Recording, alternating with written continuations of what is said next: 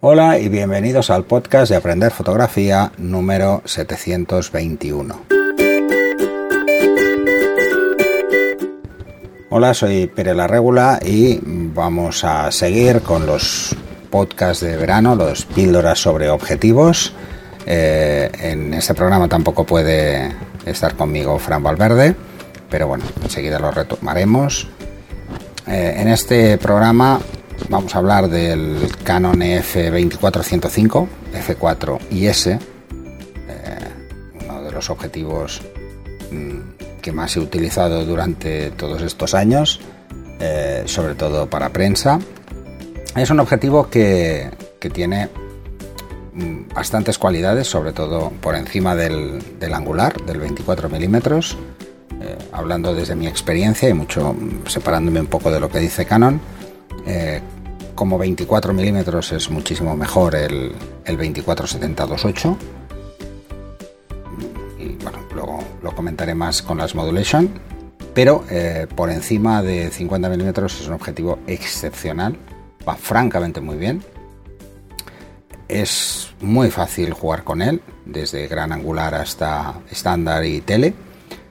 Eh, tienes una apertura máxima de f4 en todo el rango focal así que es muy fácil de jugar con él.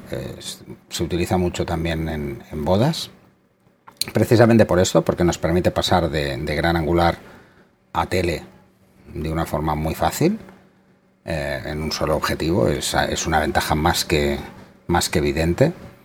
Es un objetivo que en su versión 1 estaba considerado macro, en 105, en su versión 2 no comentan especialmente este tema eh, al menos no está marcado tanto como zona de macro y, eso pues nos da a entender que la distancia mínima de enfoque ha variado lo suficiente como para que no esté en esa proporción, en una proporción de macro 1-1.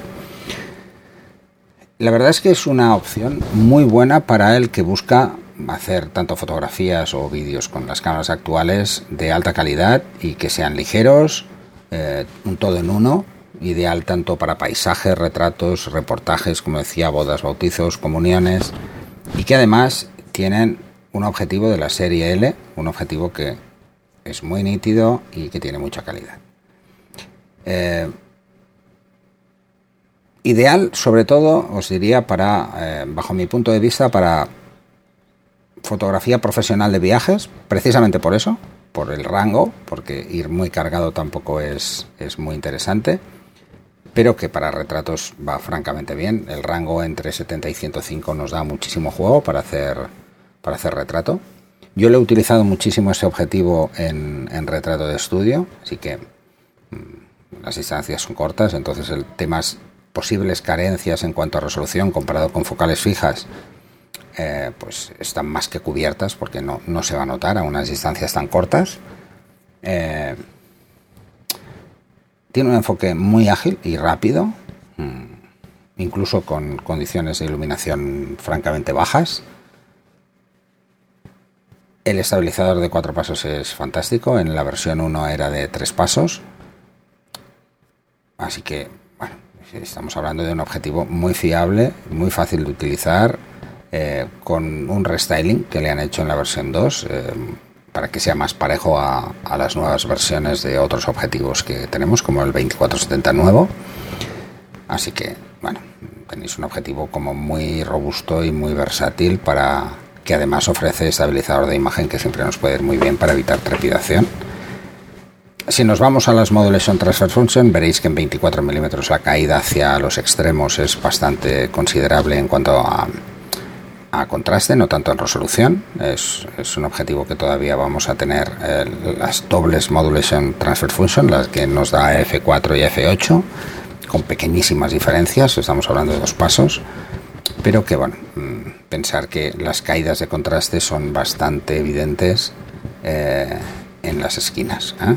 En las esquinas a partir de 15 milímetros la caída empieza a ser, empieza a estar fuera de lo que consideremos consideramos un objetivo excepcional, ¿eh?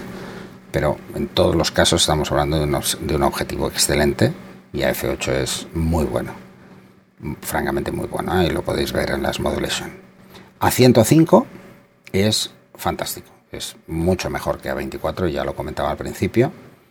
Y esos 35 milímetros más que tiene el 2470, que es con el que compite más, pero a una reducción de precio de un casi un 40% más barato, un 30% más barato, vale la pena porque es un objetivo muy bueno y que nos permite jugar en muchos tipos de fotografía eh, de una forma fácil y a un precio razonable. ¿eh? Esto es quizá la ventaja fundamental del 2405 F4, que es, eh, tiene un precio contenido para la calidad óptica que tiene este, este objetivo.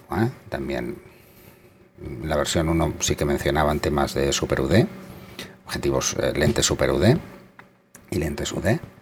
En esta simplemente no lo menciona el fabricante.